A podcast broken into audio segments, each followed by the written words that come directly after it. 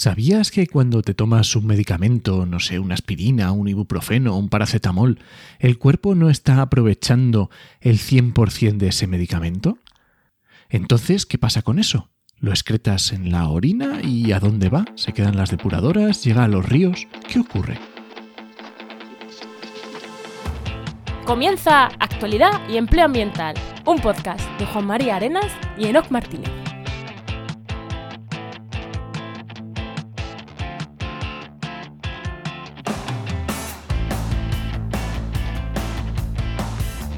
Buenas, soy Juan María Arenas.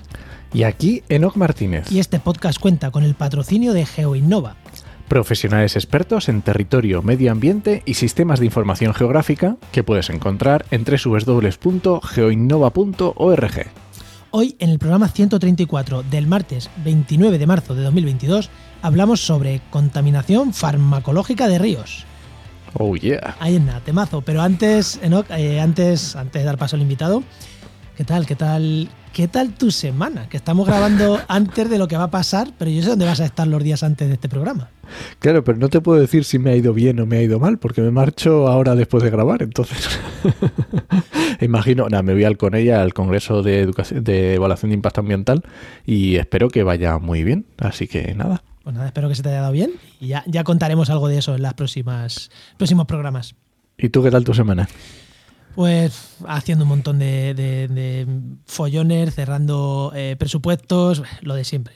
Eh, pero lo que sí que puedo decir, que hace ya unos días que lo hemos sacado, pero como teníamos ahí buffer acumular, no lo había dicho, es que en la web de Oikos MSP, en la web de nuestra empresa de comunicación y marketing, eh, especializada en ecología y medio ambiente y en ciencia, Hemos publicado seis artículos en el blog, ya hemos arrancado el blog, hemos arrancado con seis artículos y que, joder, nuestra compañera vea que es la que da el primer empujón y bueno, lo hemos revisado todos, pero se ha hecho un trabajo yo creo bastante, bastante guay y hay seis artículos ahí en el blog, bastante interesantes, sobre marketing y, y ciencia o medio ambiente, algunos más generales y otros muy específicos, ¿no? Como por ejemplo, ¿qué tiene que tener una página web y un grupo de investigación?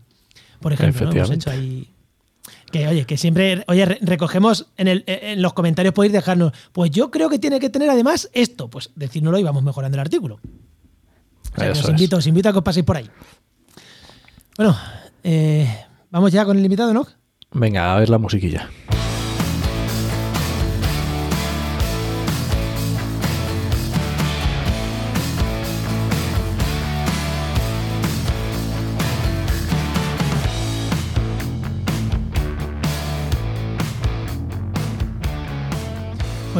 Hoy tenemos con nosotros a Andreu Rico Artero, que es ingeniero agrícola y doctor en ciencias ambientales con especialidad en ecotoxicología acuática e investigador de la Universidad de Valencia y del IMDEA, que es el Instituto Madrileño de Estudios Avanzados en la parte de, agua. Joder, no, me apetece un montón. Bueno, bueno, primero, muy buenas, Andreu, ¿qué tal? buenas, ¿qué tal? Muy buenas, Andreu. Lo he dicho bien, ¿no? INDEA, que es que con esto de las siglas de los centros, INDEA, IMEDEA, IMIDREA. Sí, sí, lo has dicho perfecto, perfecto. Eh, me apetece un montón que le preguntes eh, cómo ha llegado hasta aquí, porque ingeniero agrícola, doctor en, en ciencias ambientales, que dice, bueno, vale, agricultura y medio ambiente, sí, pero es que está especializada en ecotoxicología acuática. O sea, ¿cómo, ha sido esa, ¿cómo ha sido eso? Yo, me, apetece, ¿no? A ver, Andreu, la pregunta que le hago a todos los invitados. Eh, cuando eras pequeño, ¿qué querías ser de mayor y cómo has llegado hasta aquí? Buenas, pues eh, la verdad es que cuando era muy, muy pequeño, yo creo que más tiraba para granjero. Era lo que más me apetecía, sí, granjero, pastor, algo así. Eh, bueno, luego cuando fui un poco más mayor me, empezó a interesar más la filosofía y la biología. Y esas fueron un poco las áreas por las que traté de decantarme. Claro, son áreas opuestas.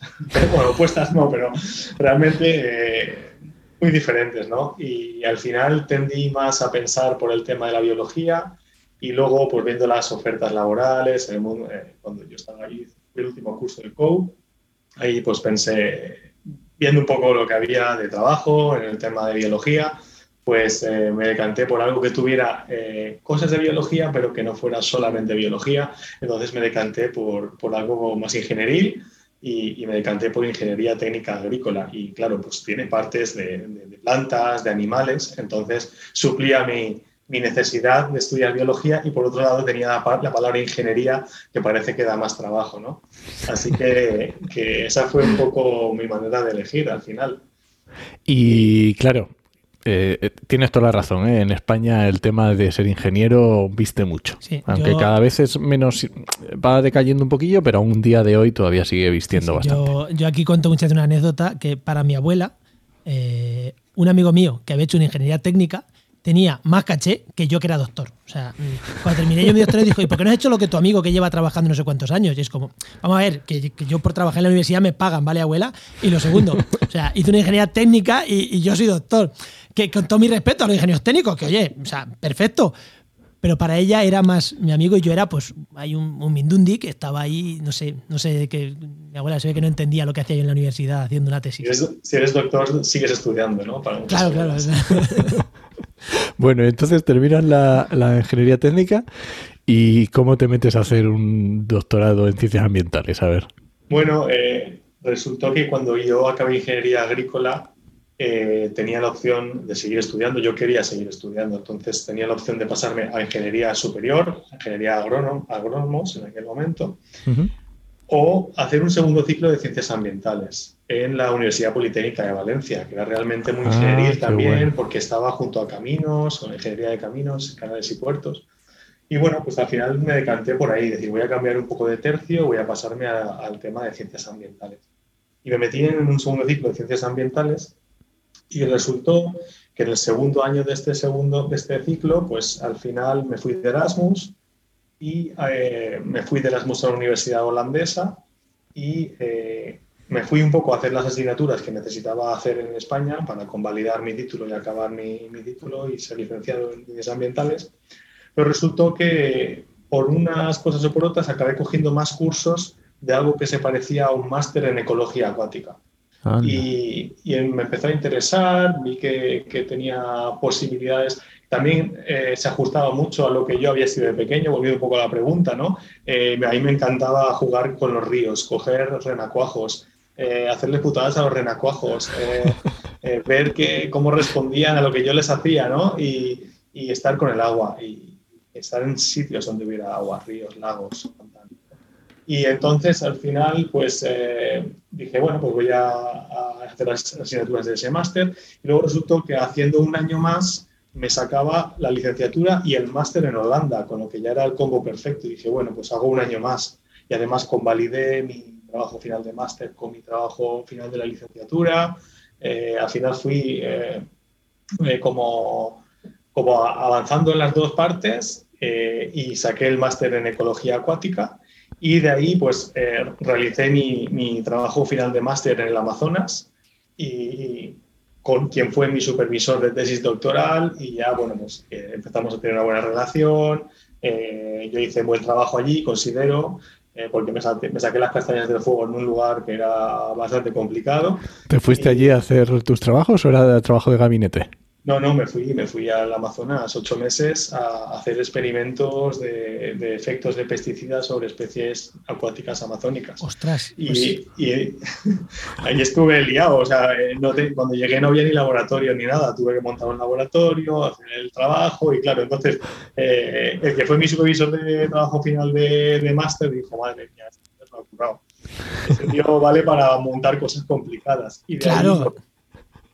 Y ahí me he ofrecido hacer un doctorado en evaluación de riesgos de la contaminación en el sudeste asiático.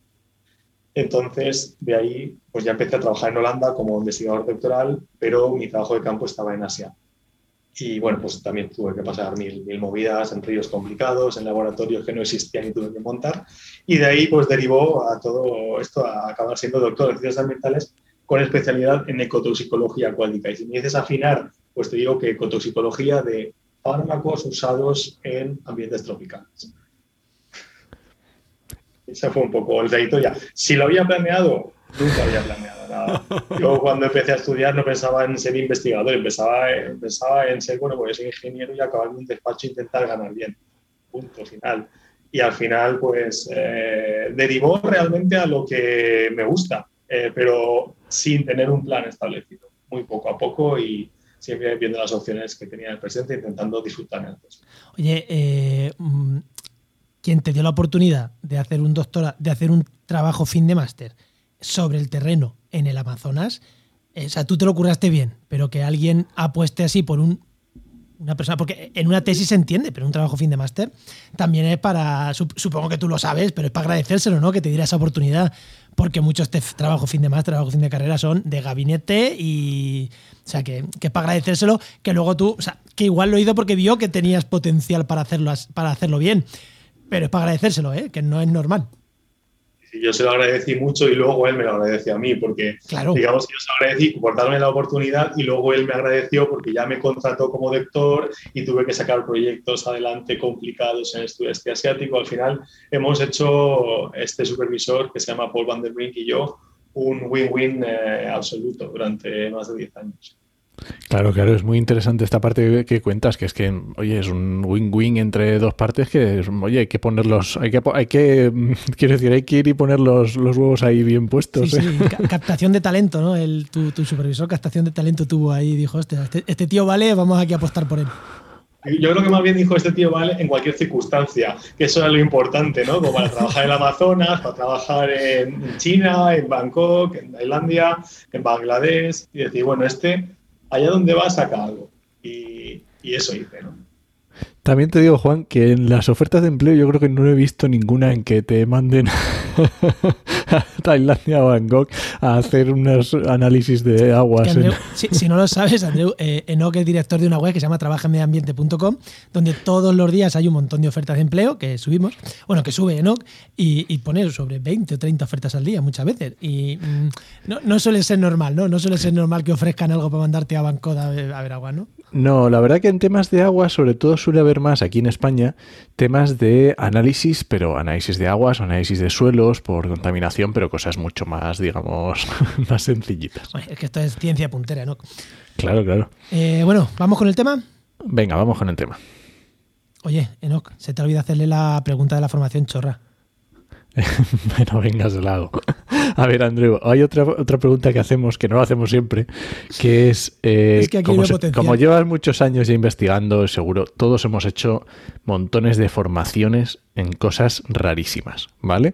Porque, yo qué sé, porque ves un curso, estabas trabajando, haciendo, tenías una, una área de interés en una cosa, dijiste, ah, este curso a lo mejor, pero luego resulta que te fuiste por otro lado y no tenía nada que ver alguna formación que hayas dicho, pues es que hice esta movida que yo que sé, ¿no? prevención de riesgos laborales, y luego resulta que me acordé cuando estaba allí en Bangkok, me vino muy bien para no hacer no sé qué movida. Pues eh, cuando tenía 16 años, un verano, me quedé un poco colgado porque no me apuntaron a curso de verano y estaba todas las mañanas en casa y mi padre trabajando y me apuntaron a un curso de mecanografía y yo dije, ¿para qué coño será esto? ¿Sabes? Y claro, eh, cuando tenía 16 años casi nadie tenía ordenador en casa, o muy pocos empezaban a tener ordenador en casa y, me apuntaron dos semanas a un curso intensivo de mecanografía en el que yo tenía como un videojuego y luchaba contra él para acertar las letras con todos los dedos de la mano y hacerlo rápido. Y yo pensé, madre mía, las dos semanas más gilipollas de mi vida. Y a los años dije, coño, si escribo sin mirar el teclado. Coño, si puedo hablar y escribir a la vez. ¿Sabes? De, temas diferentes, de temas diferentes. Entonces dije, madre mía, esto, esto ha sido un filón. Muy buena. Yo también hice un curso de mecanografía y decía, pero yo para qué voy a hacer eso. bueno, pues ahora sí, ¿no? Vamos con el tema, ¿no? Venga.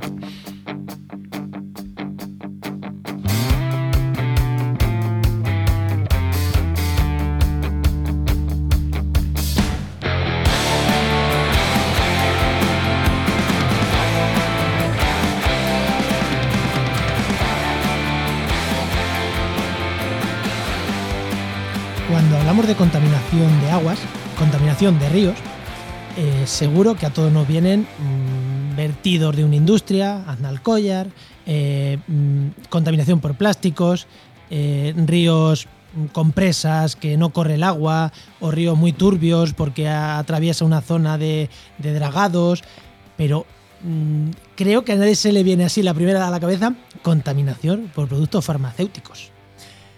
Eh, creo que no, pero creo también que es uno de los problemas más grandes de contaminación que puede tener un río, salvando grandes vertidos industriales que destrocen el agua, ¿no? Pero bueno, eh, creo que puede ser uno de los problemas más fuertes. Eh, porque, y si me dices que no, cerramos el programa y nos vamos. Andreu, hay un problema de contaminación grave, de contaminación por fármacos en ríos, ¿no? Sí, es un, es un problema mundial. Eh, como dice nuestro último estudio que, hemos publicado en la revista Pinas, eh, es un problema mundial porque encontramos fármacos en, prácticamente todos los ríos del mundo. Es verdad que no todos los ríos vienen igual de cargados, con concentraciones en los mismos niveles, pero encontramos en todas partes, eh, en todos los ríos donde ha habido algo de influencia humana. Y, bueno, la pregunta que nos hacemos primero es cómo es que hay tantos fármacos en los ríos, ¿no? ¿Por qué, por qué están ahí? Eh, bueno, eh, en los fármacos, casi todas las sociedades, desde las más modernas a las que están más en desarrollo, consumen fármacos. Y ya estamos hablando de fármacos complejos, como pueden ser los ansiolíticos o los antidepresivos, que son más del, del primer mundo, ¿no? O fármacos mucho más extendidos como el paracetamol, eh, la aspirina, el ibuprofeno, que prácticamente son consumidos por todo el mundo, ¿no? Eh, cuando consumimos estas sustancias eh, para tratar diferentes enfermedades o diferentes dolores locales, ¿no? las metabolizamos de manera regular, es decir, no las ingerimos y luego pues gran parte de ellas salen con la orina o con las heces y estas van a parar al agua residual. Y estas aguas residuales, pues en el mejor de los casos pasan por una depuradora en el primer mundo y en, otro, en el peor de los casos van vertidas directamente a los ríos y llevan grandes cantidades de fármacos. Esto hace que, encontremos luego fármacos en los ríos. ¿no? Lo que hemos consumido acaba en los ríos. Voy, voy eh, dos cosas quiero decir. Cuando hablas de la revista Penas, para los que no estén en el mundo científico y no lo conozcan, es de las revistas científicas más importantes que hay. Las más famosas son Science y Nature, pero Penas es mm, no a ese nivel, pero casi, es de las revistas más importantes que hay. ¿no? Lo digo para que quien no esté en el mundo de la ciencia, pues sepa que es una revista científica súper potente, súper puntera. Y otra cosa que te quería preguntar, aunque la teníamos para más después, pero como ya te hemos dicho, para nosotros el esquema, el guion nuestro es para saltárnoslo cuando hablamos, ya has, introducido un poco que somos nosotros, los, humanos, los que metemos los fármacos a los ríos, y teníamos una duda, ¿esta contaminación por fármacos es más por consumo humano o por consumo animal? Quiero decir, eh, eh, aunque luego ya profundicemos en este tema, pero, pero por centrar un poquito, porque claro, has hablado solo de humanos y tenemos la duda, ¿es solo humanos o también animal? Hay muchos compuestos que se utilizan en animal, en producción animal, antibióticos, o antiparasíticos. Y esos compuestos también están en los ríos. De hecho, podemos detectar un poco, por lo menos diferenciar cuáles son aquellos que vienen más de la de fuente animal y cuáles son más aquellos que vienen de, de, fuente humana. Cuando hablamos de fármacos como grupo diverso de compuestos, en la mayoría de los casos vienen de, de humano, como grupo diverso. Eh, eh, hay algunos antibióticos específicos que se consumen en producción animal, que normalmente son ligeramente diferentes a los que se consumen eh, para tratar enfermedades humanas. Vale, vale. Y dentro de esto, pues alguien podría pensar, bueno, vale, pues lo que decías tú, ¿no? Pues que te has tomado tu paracetamol, a lo mejor el cuerpo no, no lo metaboliza, metaboliza al 100%, no lo aprovecha, y una parte pues la excretas y ya está, y se va, lo que dices tú, vas a poner y luego va al río. ¿Qué problema implica en que este, estas sustancias estén en los ríos? Bueno, el, problema principal es que los fármacos son compuestos biológicamente activos. ¿Esto qué quiere decir? Pues igual que a nosotros eh, se movilizan en el organismo para atacar un receptor determinado, lo hacen de manera similar en los organismos vivos de los ríos. ¿vale? Pues eh, peces que puedan eh, estar en contacto con aguas contaminadas también adquieren ese fármaco o ingieren ese fármaco a su organismo y puede estar afectando una función eh, fisiológica o metabólica que, eh, digamos, no necesitaba. ¿no? Eh, los peces en principio no necesitan ser tratados con nada.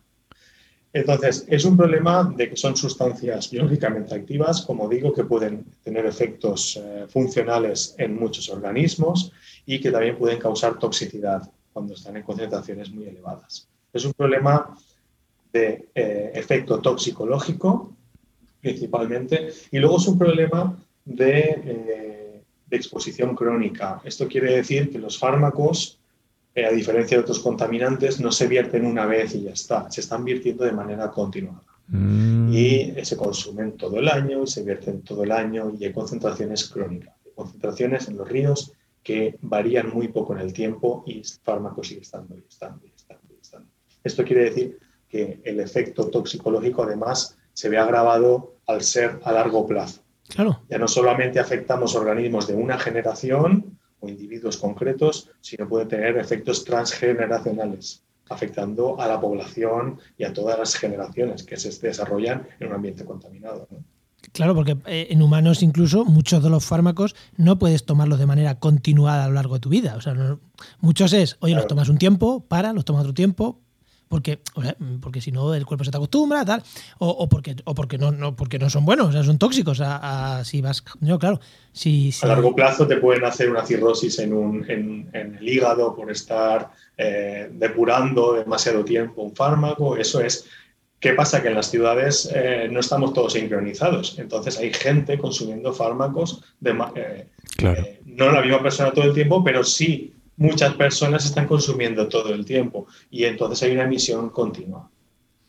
Y además imagino que también habrá procesos de bioacumulación, que determinados eh, tóxicos se acumularán en el cuerpo de determinados animales y eso, pues, o animal chico que se come al grande y se va acumulando. Bueno, hay que decir que los fármacos no son especialmente bioacumulables. Ah, si los humanos nos tomáramos fármacos bioacumulables, estaríamos nosotros mismos acumulando las sustancias y iríamos haciendo concentraciones crecientes en nuestro organismo y efectos a largo plazo sobre nosotros mismos. Entonces, no son especialmente bioacumulables, pero sí se bioconcentran. Eso quiere mm. decir que cuando hay exposiciones continuadas en el agua, los pececillos o los invertebrados que habitan ahí van a tener concentraciones estables en su organismo al igual que ellos depuran, todo, todo el rato ingieren. Y una pregunta aquí eh, tonta. Vale, ha dicho que le afecta sobre todo a, mm, ha dicho, peces y, microorganismos. Hablamos principalmente de, em, claro, del reino animal, pero afecta también, por ejemplo, a bacterias que son súper importantes en los ciclos mm, biogeoquímicos del agua eh, y a la flora por tocar, bueno, a hongos y demás, otra, otra serie de que no es el típico pez, o sea, le afecta, porque a plantas yo entiendo que, al igual me dice que sí, pero entiendo que a plantas no mucho, pero claro, a bacterias, ostras, tomar antibióticos y excretar antibióticos puede ser muy jodido, ¿no? Sí, eh, hay que tener en cuenta que el grupo de los fármacos es un grupo súper diverso Si tú piensas para qué te tomas un fármaco, te lo puedes tomar para cosas completamente diferentes, un dolor de cabeza, mm. para, un, eh, para curarte una resaca, para eh, bajarte los niveles de estrés, para salir de una depresión. Es decir, afectan a sistemas fisiológicos muy diferentes. Un antibiótico para curar una enfermedad bacteriana, ¿no? Eh, entonces, también tiene efectos muy diversos sobre los organismos vivos. Estamos eh, hablando de, por ejemplo, antibióticos que afectan al mundo de los microorganismos, afectan a las bacterias, afectan a los hongos, afectan a las microalgas que se parecen a las bacterias, como las cianobacterias o algas verde azuladas. Luego tenemos sustancias eh, como los antidepresivos que pueden afectar al comportamiento de peces, ¿eh? que tienen sistemas fisiológicos más similares a los seres humanos, por ser vertebrados. Podemos hablar de sustancias como antihipertensivos, que a largo plazo pueden afectar el crecimiento de algunos invertebrados. Es decir, cada grupo de compuesto en relación al modo de acción que tienen, pueden eh, eh, eh, afectar a organismos determinados y tener un efecto particular sobre estos. ¿Y en qué punto está la investigación en este tema? Quiero decir, todo esto son, habrá cosas que estén estudiadas y otras que no, pero estamos en el punto de, oye, hipotetizamos que pueden generarse estos problemas, por ejemplo, de matar bacterias que son necesarias para mm, ciclo del nitrógeno o estamos en un punto en el que ya hay bibliografía que dice no, no, es que en estos ríos se ha comprobado que la población de bacterias ha caído por antibióticos. O sea, estamos en la fase de hipótesis a estudiar o en la fase de tenemos ya verdades mm, contrastadas científicamente. Bueno, empieza a haber estudios que demuestran que los antibióticos, por ejemplo, afectan a la estructura de las comunidades bacterianas que hay en los ríos y afecta a su funcionalidad. Y hay experimentos eh, de laboratorio que ya enseñan eh, donde las, eh, que los antibióticos pueden afectar a procesos como la identificación, la descomposición de la materia orgánica, Y además, los antibióticos se ha demostrado que a largo plazo pueden promover el desarrollo de resistencias bacterianas. ¿Vale? Es decir, empieza a haber indicios de que esto ocurre. Es verdad que luego extrapolar esto a los ambientes naturales a veces es muy complicado porque hay una serie de factores que interfieren con todos estos procesos. A nivel científico estamos empezando a entender estos procesos, cómo suceden eh, mecanísticamente eh, y cuáles son los contaminantes más peligrosos que pueden afectar a estos procesos. Si te pones a pensar en cómo está desarrollada la, la legislación sobre estos temas, está mucho por detrás, muy, muy por detrás de la ciencia. Entonces, eh, simplemente por comentar un ejemplo, para registrar un antibiótico no es necesario eh, hacer un estudio sobre los efectos sobre la nitrificación. Únicamente se hacen mm. estudios sobre especies modelo, ¿no? una dafnia, un invertebrado, un alga verde, una cianobacteria y no se va mucho más allá. Ostras. Bueno, no, dale, dale, Juan. Es que me queda alucinando. O sea, cuando se va a registrar un nuevo antibiótico eh, a la agencia de medicamento o lo que sea, ¿es necesario presentar estos informes de afectación sobre. O sea, realmente o sea, quiero decir, no es que sea bueno hacerlo, es que se piden estos informes sobre una Daphnia. Sí, sí, ostras! Desde el 2000 y poco se exige. se exige por ley que haya estos estudios. Lo que pasa es que son muy básicos. Como digo, son tres ensayos de toxicidad sobre especies que precisamente no son las más vulnerables a estos compuestos. Un pez, una dafnia y un alga verde, ¿vale? O una alga verde azulada habría que pensar en otros ensayos con bacterias eh, medioambientales o con eh, potenciales de resistencia, ¿vale? que son los endpoints, por decirlo de alguna manera, más sensibles en medio natural. Y hay más que, Claro, pero no, está muy bien, porque si me dices que esta normativa a lo mejor es de los 2000, a lo mejor, oye, ha, pasado suficiente tiempo para que, le para que se pueda hacer una actualización de la normativa y en torno a, oye, si hay investigación que ya se determina más en detalle, pues oye, darle una vuelta a la normativa y meter más, más requisitos. Sí, realmente hace no mucho tuve una reunión con la Agencia Europea de Medicamento porque están interesados en incluir endpoints o eh, algunos parámetros que relacionen la contaminación de antibióticos con la eh, resistencia bacteriana. Y en eso, por ejemplo, se está haciendo avances, o por lo menos se está debatiendo sobre cómo hacerlo. Qué bueno. Oye, y antes has dicho, ah, hemos hablado de muchos tipos de medicamentos, pero has dicho que hay unos más peligrosos que otros para, bueno, para lo que estamos hablando, ¿no? La, ecotoxicología. ¿Cuáles son los más peligrosos o por dónde van los tiros de, lo, donde se nos está yendo de las manos? Bueno, eh, por ejemplo, en el estudio que hemos realizado, que decíamos que hemos publicado en, la revista Pinas, eh, hemos estudiado la presencia de fármacos en 258 eh, ríos de 104 países. ¿vale? Y ahí hemos evaluado una lista de 63 sustancias y hemos eh, intentado filtrar cuáles son los fármacos más peligrosos a nivel mundial. Bueno, primero decir que de las muestras que se han tomado en estos 258 eh, ríos, el 25% de las muestras tienen concentraciones que pueden ser preocupantes para el medio ambiente. Es decir, un cuarto de las muestras tienen concentraciones que pueden ser preocupantes. Y dentro de estos compuestos que son preocupantes encontramos sobre todo antibióticos por el tema de las resistencias, em, em, antidepresivos por eh, los posibles efectos que pueden tener sobre el comportamiento de vertebrados, sobre todo en peces, antihipertensivos que pueden afectar a, a invertebrados y eh, eh, antiepilépticos, es decir, esos son los grupos que, en general eh, tienen un mayor riesgo. Oye, una pregunta que enlazando un poquito a lo que nos estabas diciendo, en, porque has dicho el 24, el 25% de las muestras de agua que habéis tomado a nivel mundial tiene niveles altos, ¿no? De potencialmente peligrosos. Vale, ¿qué ríos son los que están peor? Quiero decir, porque a mí lo que se me ocurre es en Europa, que nos tomaremos más fármacos que en otras zonas, estarán peor los ríos. Pero creo que no es del todo así, ¿no? Eh, hay relación entre eh, algunos países y algunos, eh, bueno, decimos, pues es que en Europa estamos mejor o en África, en los países más de rentas medias bajas, están peor. ¿Cómo está la cosa? lo que vimos en este estudio es que realmente donde peor están son en los países de rentas medias bajas. En los países de rentas muy bajas, directamente el, consumo de fármacos no es tan extendido. Ah. En cambio, los de rentas medias bajas es muy, empieza a ser muy extendido el consumo y tienen muy poca capacidad de saneamiento y depuración de esas aguas, con lo que prácticamente todo lo que se consume se vierte a los ríos. Y ahí está la franja de, regiones, ¿no? de países donde hay que atacar primero, ¿no? intentando eh, mejorar sus sistemas de saneamiento y de depuración de aguas residuales. Luego, en los países eh, del primer mundo, pues también encontramos altas concentraciones de fármacos. De hecho, dentro el, el río que yo estudié concretamente, dentro de este estudio, el río Manzanares, es el que ha, ha salido como el que tiene más concentración de fármacos de toda Europa.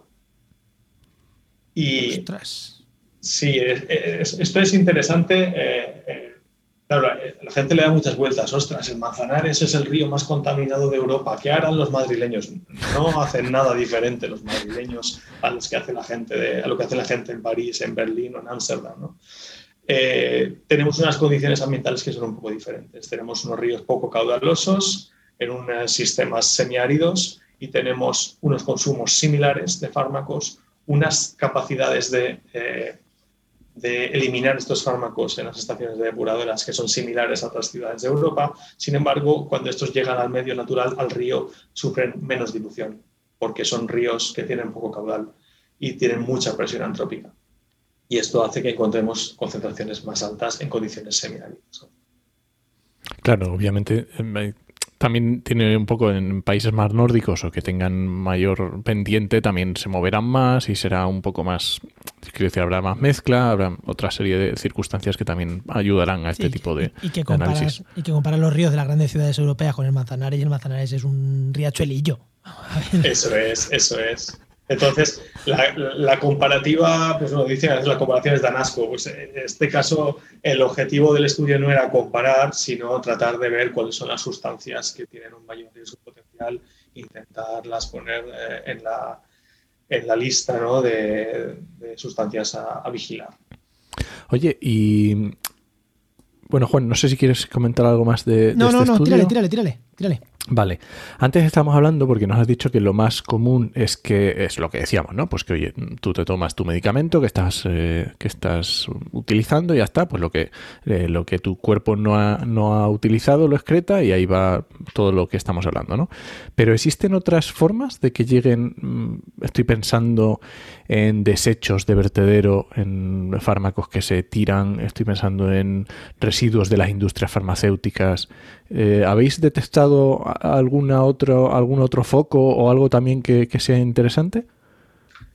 Ese estudio en concreto no se centró en, describir los focos, pero sí que hay estudios previos que demuestran que las concentraciones más altas del mundo de ciertos antibióticos, por ejemplo, se dan eh, aguas abajo de algunas industrias localizadas en la India, por ejemplo.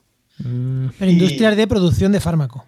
Eso es. Entonces son, eh, son industrias que tienen poco sistema de tratamiento y que hacen vertidos eh, gigantes. Entonces son un, foco importante de contaminación estas industrias. estoy hablando más de países en, desarrollo eh, porque no conozco que estos casos se hayan dado en, Europa, por ejemplo. Las industrias de producción tienen que tener unos controles muy exhaustivos de vertido. ¿no? Pero bueno, eh, también eh, suelos potencialmente contaminados con basuras. Eh, el tema de tirar los medicamentos caducados por el váter es un tema que puede contribuir más a la contaminación sin, necesidad, ¿no? porque sabemos que hay puntos para recogida de estos Vamos, puntos. Oye, para, que no sepa, puntos. Todas las farmacias están obligadas a recogerte los medicamentos. No solo los medicamentos, los envases vacíos de los medicamentos también están obligados porque pueden tener restos. O sea que mm, te mirará mal el farmacéutico en cuestión, pues ya sabéis a quién, dónde no tenéis que ir a comprar después, pero están obligados a recogerlo. Y si te, yo al que me mira mal no vuelvo. En plan, si llevo algo uno y me mira mal, a ese no vuelvo. Ya está, es así.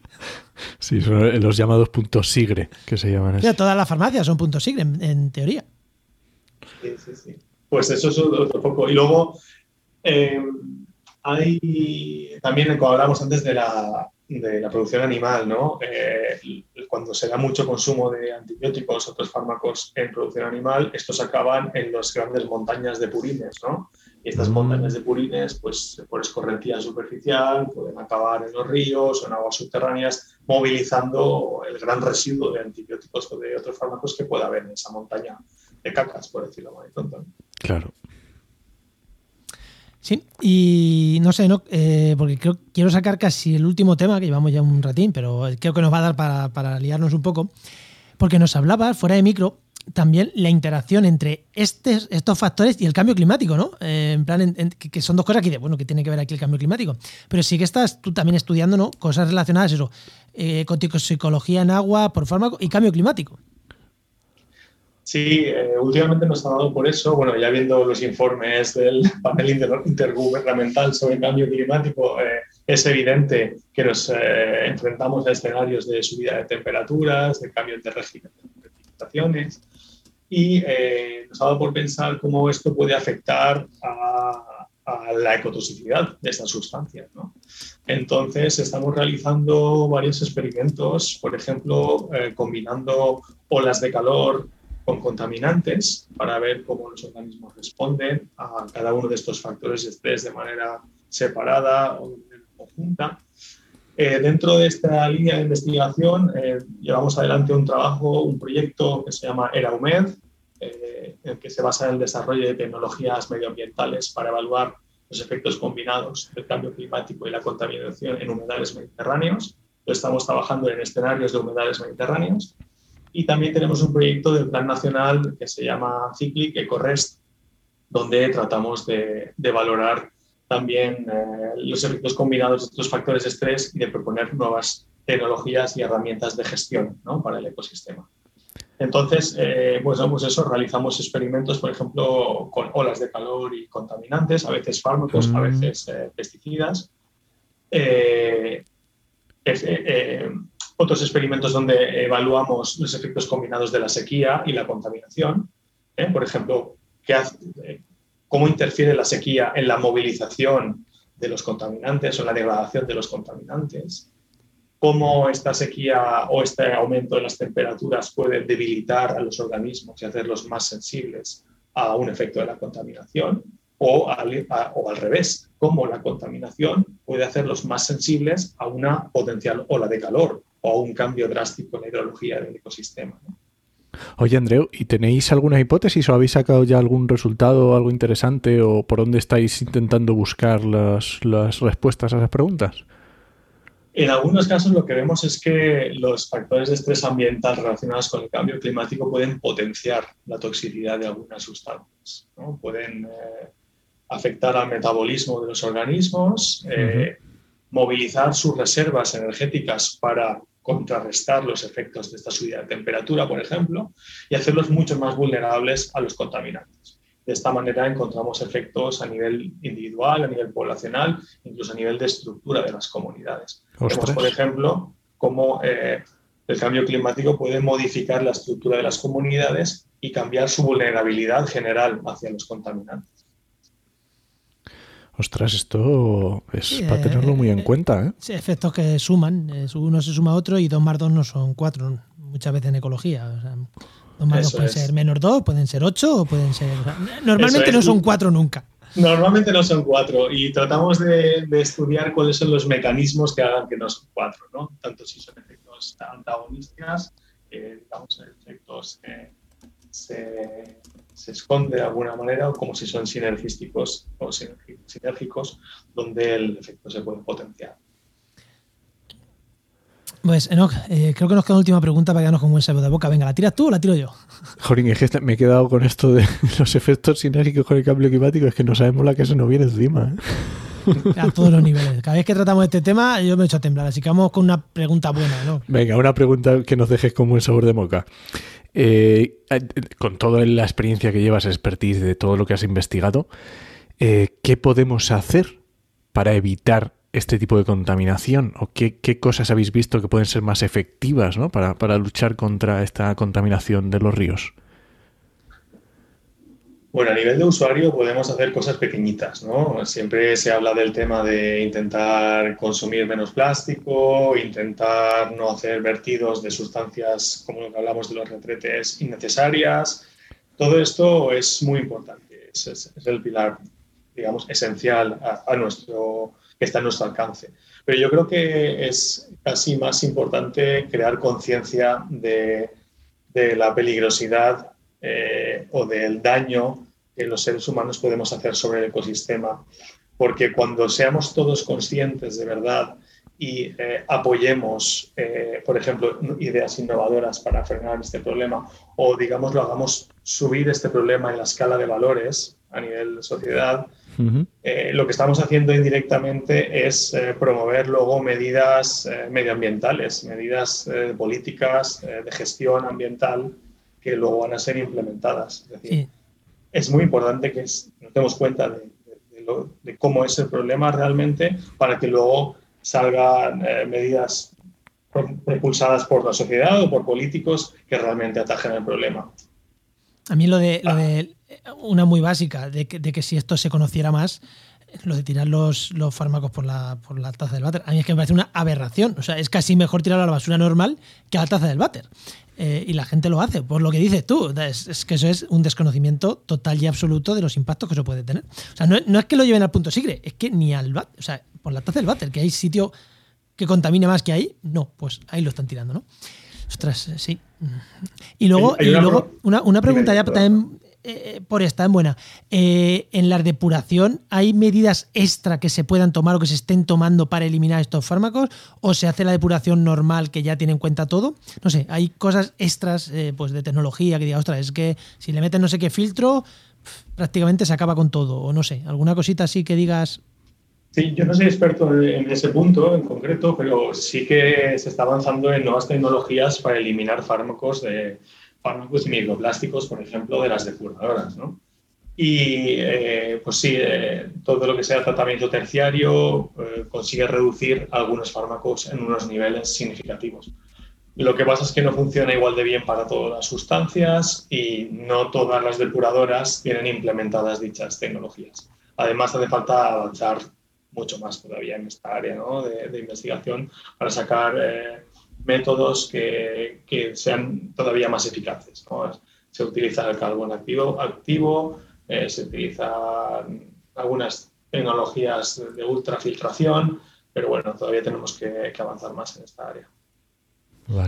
Respecto a lo que comentaba antes de, de crear conciencia social, creo que en los próximos meses o el próximo año va a haber un un cambio eh, cuantitativo eh, importante ¿no? en, el tema de, cómo se ve el, efecto global de la contaminación. Y esto viene propulsado porque igual que existe el, panel intergubernamental sobre cambio climático, se va a proponer la creación de un panel intergubernamental para estudiar los impactos medioambientales de la contaminación, de la contaminación química en concreto. Y esto puede ser un foro muy importante eh, global para discutir estas cuestiones eh, y, tratar de proponer medidas para paliar los efectos de la contaminación. Más genérico quieres decir en, toda la contaminación química, no solo en el agua, sino en, Sí, se va a hacer de manera general, pero eh, va a tener, supongo, los, diferentes apartados, agua, eh, suelo, atmósfera. atmósfera. Qué, interesante. Y, digamos es un panel para hacer proyecciones de cuánto va a aguantar la Tierra o la biodiversidad estos niveles de emisión de contaminantes. Igual que se hacen proyecciones con el cambio climático, de aquí 100 años la temperatura subirá tanto y esto puede producir este efecto sobre la acidificación de los océanos, sobre la subida del nivel del mar. Pues este panel tratará de hacer eh, simulaciones similares ¿Qué pasará si seguimos a este ritmo de emisión de contaminantes? ¿Qué pasará si seguimos tolerando que haya mezclas tan complejas de contaminantes en el medio natural? ¿no? Ostras, pues estaremos pendientes, ¿no? No sé si lo conocías. No, no, no conocía. Me, recuerda a este los límites planetarios del Instituto este de Stockholm, que hemos traído a Patty ya un, par de veces, creo. Y oye, yo, jolín, eh, a ver si traemos a alguien que, que nos lo explique. Muy bien, eh, Andreu, genial, me ha encantado el tema. A mí también. Eh, momento spam. Cuéntanos dónde te puede, no sé, tienes un libro, quieres vender un libro, tu cuenta de Twitter, no sé, dónde te puede buscar la gente o, ver lo que investigas. Bueno, tenemos una página web que está en formación, pero que yo creo que en las próximas semanas estará disponible, que es www.eraumed.com y ahí tenemos, iremos colgando avances del proyecto ERAUMED y cualquier persona que esté interesada en charlar conmigo o en colaborar puede escribirme a mi, a mi correo personal, landreo.rico.v.es y, y podemos seguir contando. Lo dejamos en las notas del programa. Bueno, pues genial. Y... No, sé si es, si es bueno dar el correo electrónico porque luego eso es, llega, el spam que da gusto. Eso, te iba a decir. Yo en las notas no lo voy a dejar. Lo pondremos que en vez de una arroba, una, una X o algo de eso. Claro, claro, sí. Pero y si no, oye, que quien, quien no haya escuchado no se lleva tu correo. Mira, es un premio para los que han llegado hasta el final que se lleven tu correo. Muy bien. Eso es. Pues muchas gracias, Andreu. Pues nada, un placer y, espero, os tengo en el radar ahora, hoy COS MSP y, a ver si podemos coincidir de nuevo. Sí, seguro que sí. Seguro que sí. Mira, o sea, nos ha hecho spam a nosotros, publicidad a nosotros. Nos ha sido a gusto con los invitados estos que traemos. Pues muchísimas, muchísimas gracias, Andreu. Hasta, la próxima. otra. A vosotros, hasta luego. Hasta luego.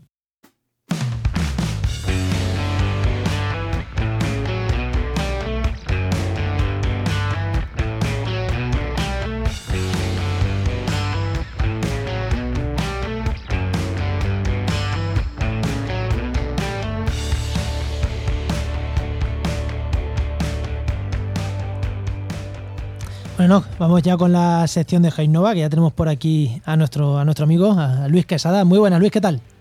Hola, ¿qué tal? ¿Cómo estamos, Juan? Muy buenas. Bueno, ya sabéis, Luis, director de Jainova.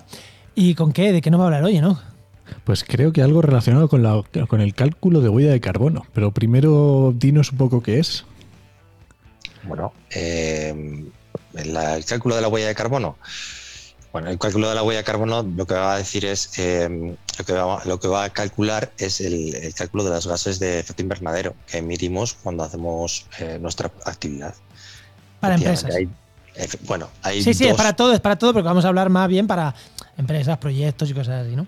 Sí, efectivamente, digamos que dentro de lo que es la huella de carbono de, de, producto, que es la que encoge todo, hay una específica, digamos que encoge una de las fases, que es la huella de carbono de organización, para entidades efectivamente. Entidades, mejor que entidades, que es más Organización, entidades, efectivamente. y es, que, eh, bueno, vosotros hacéis el servicio de cálculo de huella de carbono para, entidades y, elaborando la página, la página web que estamos elaborando, eh, nos decías, hay que poner alcance 1, 2 y 3. Y a mí me lo contaste lo que es esto, pero dije, Luis, aparte de decirme a mí, vamos a contárselo a la gente, porque si yo no sé bien qué es y estoy metido en el sector, seguro que hay muchísima gente de temas ambientales que no sepa lo que es el cálculo de huella de carbono, alcance 1, alcance 2, alcance 3. ¿Qué narices es eso, Luis? Bueno, em, dentro de lo que es el, cálculo de la huella de carbono para organizaciones, hay diferentes niveles de medición, eh, digamos, de alcances, que es lo que le llaman, em, en función del tipo de, de dónde provienen esas emisiones. ¿vale? Por ejemplo, el alcance 1 eh, atiende a las emisiones directas asociadas a las fuentes eh, de bajo control de la organización. Es decir, las que son propietarias, es decir, aquellas emisiones de, tu propia organización, de tu propio edificio, de tu propia oficina, de todo lo que sea tuyo, tu coche, el coche propio de la empresa, ¿vale? La calefacción de la empresa. Eh, efectivamente. El alcance 2 ya, digamos que son emisiones indirectas asociadas a la generación de energías adquiridas a terceros, ¿vale? Que ya ahí ya cambiamos un poquito, entrando la parte, por ejemplo, de electricidad, ¿vale? Y el alcance en 3, que es, eh, siempre sido optativo dentro de los GHG, etcétera, em, eh, siempre, eh, hablamos de las emisiones indirectas también que no están en propiedad ni bajo el control de la que, tampoco del, control de la organización. Porque tú cuando consumes electricidad pagas esa factura pero tú puedes decir cuánto puedes sumir etcétera. Pero evidentemente cuando estás adquiriendo un servicio un producto vale de otras no puedes controlar en lo que eh, esas empresas que se están sirviendo a ti, pues están gastando en, o están invirtiendo en, en gays, en Mm, vale, vale. o sea, sería, eh, si una empresa te, a, ti, es, que, con vosotros no es más difícil, pero imagínate, yo hago, tengo una conservera de tomates, que sería, y a mí me traen los tomates eh, el consumo de el consumo de CO2, por así decirlo, que tiene los que producen esos tomates, claro, porque pueden producirlo de una manera que no produzca mucho o que produzca muchísimo CO2, ¿no? Eso sería el alcance 3, por así entendernos. Sí, pero claro, efectivamente, pero eh, ya no solo el, el consumo, o sea, parte, eh, ya entramos en lo que sería el ciclo de huella de producto, ¿vale? Entonces, entonces hemos hablado de, desde todo lo que se emite para poder, em, ese tomate, para poder hacer, eh, crecerlo, para cultivarlo, ¿vale? Para recogerlo, el transporte, el procesamiento, ¿sabes? La venta, comercialización, etcétera. Daros cuenta que eh, la cantidad de factores que entran ahí muchas veces no están en nuestras manos. Ahí es uno de los problemas, de los principales problemas que se tienen a la hora de poder eh, llevar a cabo un cálculo del alcance 3, es justamente porque no tenemos la información de, cada una de las, las entidades que, que llegan a participar. Claro, porque yo imagino que incluso en el alcance 1, quiero decir, lo que está dentro de tu propia empresa, ya tiene que ser un currazo. Quiero decir, ponerte a mirar exactamente todas tus actividades, todo lo que tienes en tu empresa, todo lo, yo que sé, la calefacción, la electricidad. La electricidad sí, alcance 2.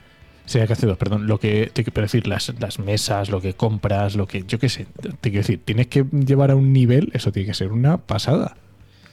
A ver, claro, eh, mm, eh, claro, depende de lo grande que sea tu, tu empresa y tu entidad. Claro, si por ejemplo eres una pequeña consultora, va a ser, va a ser mucho más sencillo. ¿vale? Por ejemplo, nos, nos, ha pasado porque algunas, algunas huellas hemos hecho en, nuestro coworking o en otros coworkings que nos piden eh, pequeñas empresas que están trabajando en coworkings, pues imaginaros la huella. El coworking, por ejemplo, no llega a ser un, algo que sea tuyo, no es tu oficina, ¿vale? Tú no puedes controlar cuánto se emite en ese, en ese coworking, ¿vale? Eh, ¿Por qué? Pues porque no, no depende de ti. Tú, a ti te están dando un servicio que es alojar ese, o sea, tú vas ahí y trabajas una mesa, pero tú no controlas ningún tipo de gasto, ni a cuánto tiene la calefacción, ni, ni nada de nada, ¿vale? Entonces, dependiendo de cuál sea tu actividad y cómo, y cómo lo estés gestionando, evidentemente, pues el impacto será mayor o menor. si tú tienes tu propia eh, eh, oficina en la cual controlas todo, pues evidentemente tendrás ese gasto. Daros cuenta también que el alcance 1 y el 2, ¿vale? Eh, se hace eh, cálculos anuales, ¿vale?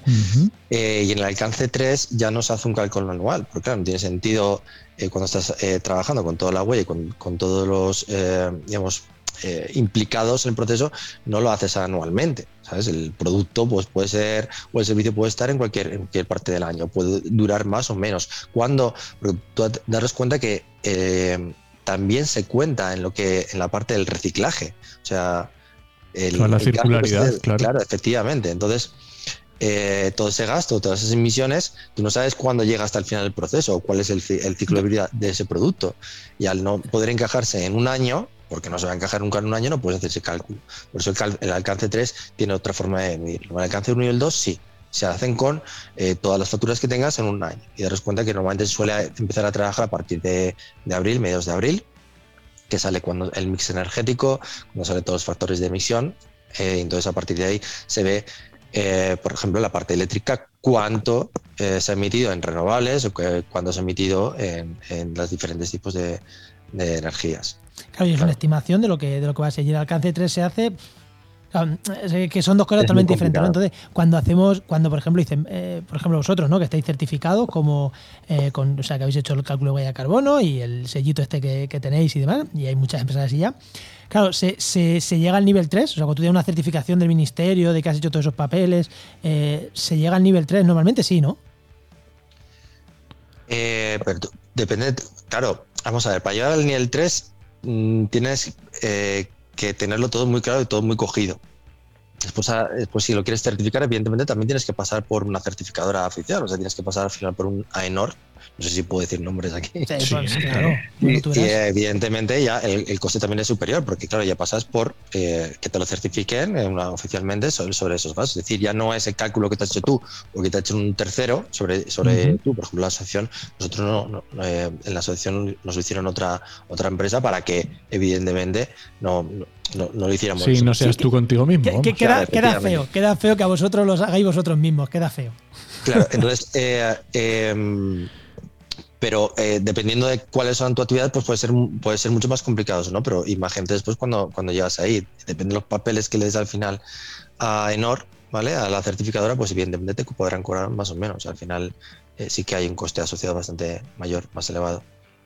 ¿Vale? Pues claro, entra toda la parte de compensación, etcétera, etcétera. Que depende de lo que tú gastes, digamos, emitas, pues tienes tantos kilogramos de CO2 y si es muy grande, tú tienes que compensar. Tú, esa, esa, ese registro, ¿vale? Dentro del cálculo de huella de carbono, cuando te registras en Miniteco, tú tienes que poner un plan de reducción de emisiones.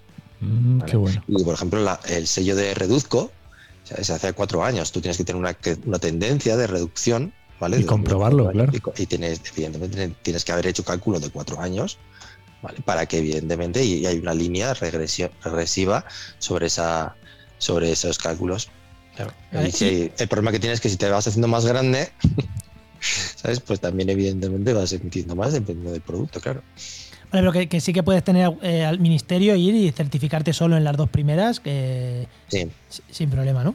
Sí, a ver, si tienes una oficina normal, si trabajas en consultorías, etcétera, es bastante relativamente sencillo. Relativamente sencillo. Es que bueno, hay muchas veces que simplemente por vagancia, por eso directamente me hagan personas, que yo me estoy ocupando a lo mío, como siempre. Y aquí, Luis, creo, que nunca te he preguntado por precios de servicios que tenéis, pero eh, ¿cuánto cuesta hacer un informe de estos sencillitos? Pues imagínate que ahora llegamos nosotros como empresa, nosotros como empresa, te decimos, Luis, haznos esto. Eh, ¿Por qué precio? ¿Desde qué precio es? A ti te lo hago por un par de podcasts. no, pero en plan, ¿son 10 euros, 100, 1000 o 10.000? No, no, no, no, no, que va, que va. Vamos a daros cuenta que, a ver, tú me haces un presupuesto, pero a partir de unos 300, 400 euros tienes. Ah, tienes eh, bueno, vale. Te das cuenta que al final pues ya te digo, es una tabla, una, puedes hacer con una calculadora, puedes hacerlo con, una Excel que ya, que ya te dan ellos y es ir metiendo datos. Si es que tampoco tiene mucho más. lo que pasa es que tú tienes que saber qué datos y dónde meterlo. Claro, es que por 300 euros es que no merece la pena a lo mejor para las empresas ni ponerse en ellos. O sea, yo a lo mejor si lo tengo que hacer. Mira, aquí tienes las facturas, aquí tienes no sé qué, aquí tienes no sé cuántos. Ahora, encárgate de todo. Yo solo tengo que una firma y ya está. Y, ya está. claro, que imagino que eso luego se irá, dependiendo de la complejidad, pues oye, irá dándole la vuelta. Claro, bueno, está muy bien. Si al final resulta que tú tienes una actividad que tienes 10 sedes, pues evidentemente no te voy a cobrar 300 euros. Claro, evidentemente, prácticamente es el precio por sede. ¿Vale? Efectivamente. Muy bien. Después, si tú vas a hacer el reduzco, pues tienes que calcular todos los años que has tenido, todas las facturas de todos los años, y evidentemente, pues tiene precios diferentes. Claro. Y ya si le metemos el nivel 3, pues ya tiene más precios. Eh, ya todo el nivel 3. Primero hacer el 1 y el 2 y después ya hablaremos del nivel 3. bueno, Luis. Muy bien. Pues muchísimas gracias, Luis, como siempre. Gracias, Luis. Venga, gracias a vosotros. Hasta luego. Pues recuerda que esta sección te llega gracias a nuestro patrocinador, a GeoInnova. Profesionales expertos en territorio, medio ambiente y sistemas de información geográfica. Y que puedes encontrar en www.geoinnova.org.